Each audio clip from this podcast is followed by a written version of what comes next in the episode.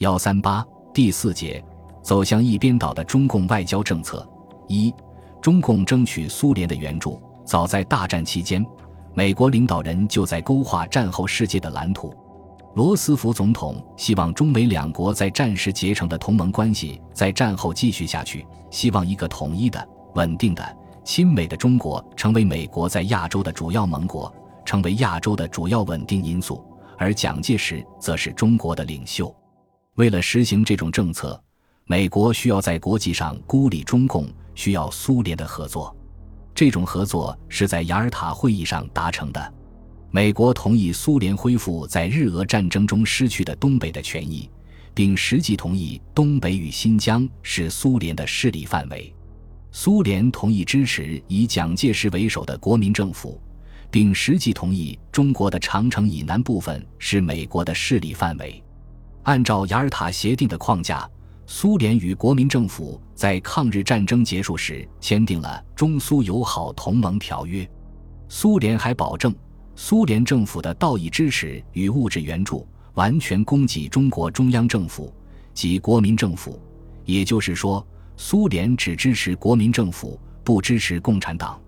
这样，美国、苏联与执掌国民政府权力的国民党协调各自的政策。联手对战后中国的政治与外交做出了安排，其中没有共产党在国际外交上的地位。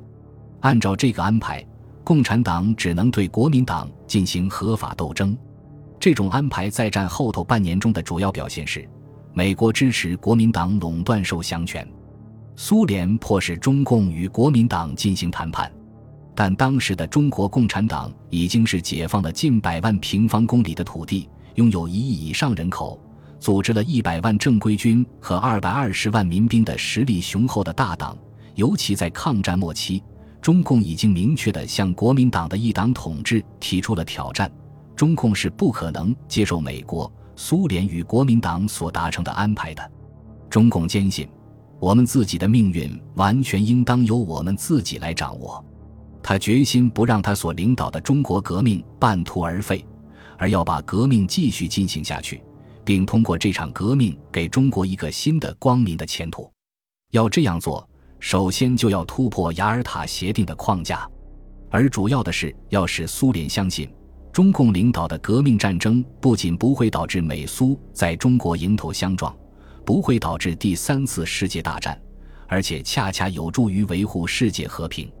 毛泽东在对战后世界形势及中国局势进行全面的观察与严肃的思考后，于1946年4月到1947年2月发表了一系列指示、谈话和文章，包括8月6日与美国记者安娜·路易斯·斯特朗的谈话，系统地、深刻地阐述了这样一些观点：一、美国和苏联之间隔着极其辽阔的中间地带。这里有欧亚非三洲的许多资本主义国家和殖民地半殖民地国家，美国在没有压服这些国家之前是谈不到进攻苏联的，这也就是中间地带理论。二，美苏之间必定妥协，新的世界大战打不起来。三，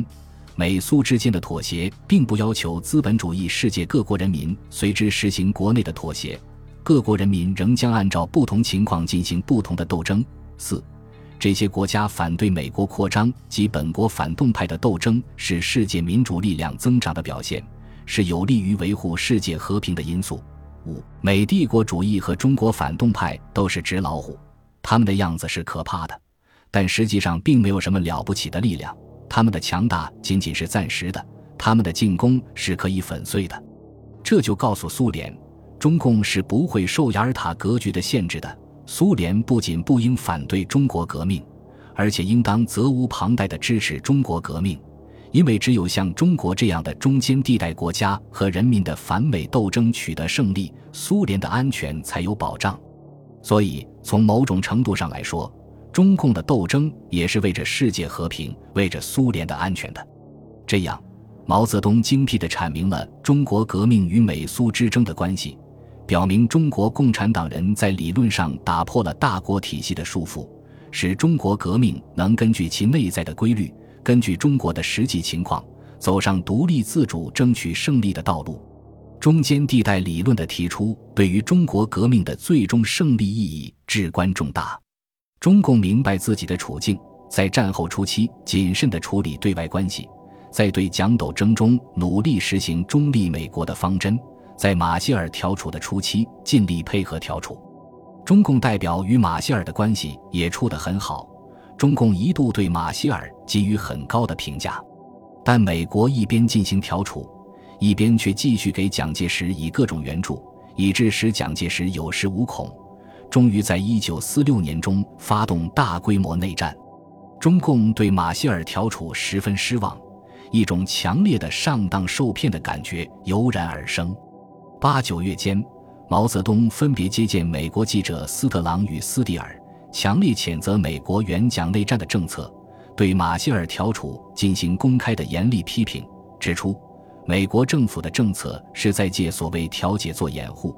以便从各方面加强蒋介石，并经过蒋介石的屠杀政策压迫中国民主力量，使中国在实际上变为美国的殖民地。中共通过其机关报昭告国内外，中共抱着美国执行中间政策的希望，一年之久试验了两次。第一次是赫尔利、魏德迈时期，第二次是马歇尔时期。经过了这两次试验，现在对于美国政府政策的帝国主义性质是没有怀疑了。这可以看作中共放弃中立美国的政策的公开宣言。从此以后，中共在反蒋斗争中必然连上美国，必然美蒋并提，把蒋介石作为美国在华利益的代理人，而且把蒋介石出卖中国利益给美国。以换取美国支持其进行反攻内战，作为动员人民的一个重要根据。一九四七年二月一日，中共中央发表声明，对于一九四六年一月十日以后由国民党政府单独成立的一切对外借款、一切丧权辱国条约及一切其他上述的协定谅解。本党在现在和将来均不承认，并绝不担负任何义务。这里所说的丧权辱国的条约等等，显然是针对着中美商约及国民党政府与美国之间在一九四六年、一九四七年签订的其他条约和协定的。这不仅表示中共否定国民政府的合法性，否定这些条约的合法性，而且表示中共已经下定决心与美国决裂，与美国斗争到底。与此同时，中共与苏联的关系不断的密切起来，中苏两党的传统关系和意识形态的一致是连结两党的纽带。苏联在东北给予中共的实际援助，是中共把东北建成巩固的革命根据地所不可或缺的条件。苏军向中共提供了他在进驻中国东北后所控制的大量武器。据华西列夫斯基元帅的回忆。仅我们两个方面军转交给中国人民解放军的武器就有三千七百门大炮、迫击炮和掷弹筒，六百辆坦克，八百六十一架飞机，约一点二万挺机枪，将近六百八十个各种军用仓库，以及松花江分舰队的一些舰艇。苏军司令部还关注使全部武器保持完好，以适于作战使用。正是苏联留下的武器弹药装备了进入东北的中共军队。使其成为中国各解放区装备最好的部队。在国民党军大举进攻辽南中共军队时，驻旅顺口的苏军与国民党军达成协议，在旅大苏军辖区以北八至十公里处画出一条安全线，政府军不得越过。苏军则让中共部队自由出入。从而使该县至旅大辖区之间八至十公里的地带成为辽南中共党政机关进退自如的后方。苏军还将旅大地区的行政管理权完全交给了中共，使旅大地区成为苏军控制、中共领导的解放区。这样，辽东半岛南端就被封死了，美军和国民党军不能插足这一战略要地，无法在这里登陆、抢运部队，也不能由此撤兵。而中共却得以充分利用旅大近代化工业基础和交通运输的便利条件，建立起一块稳定的、可靠的后方战略基地。不但对东北战场，而且对华北、华东战场进行源源不断的后勤支援。中共旅大地委在大连建起一批兵工厂和其他工厂，生产了大量武器、弹药、药品和各种重要物资。使旅大成为各解放区重要的供给基地。中共还在这里培训各类干部和技术兵员，如通讯兵、装甲兵骨干等等，使旅大成为各解放区的后方培训基地。中共与苏联关系的这种发展具有多方面的重要性。首先，苏联所给予的上述种种帮助，对中共在东北的几十万军政人员度过1946年春至1947年上半年的困难时期，不致雪中送炭。其次，不使苏联支持中共原是国民党政府与苏联结盟的根本目的，现在中共通过发展与苏联的关系，动摇了这个同盟的根基。第三。苏联在中国的利益逐渐与中国的革命事业结合了起来。一九四七年三月，美国提出了杜鲁门主义，遏制共产主义正式成为美国外交的指导方针。只要美国认为哪里出现了共产主义的威胁，它就可以进行干涉。接着，美国又提出了马歇尔计划。面对美国的外交攻势，苏联进行了坚决的反击，促使东欧国家拒绝参加马歇尔计划。并加强与东欧国家之间的经济联系。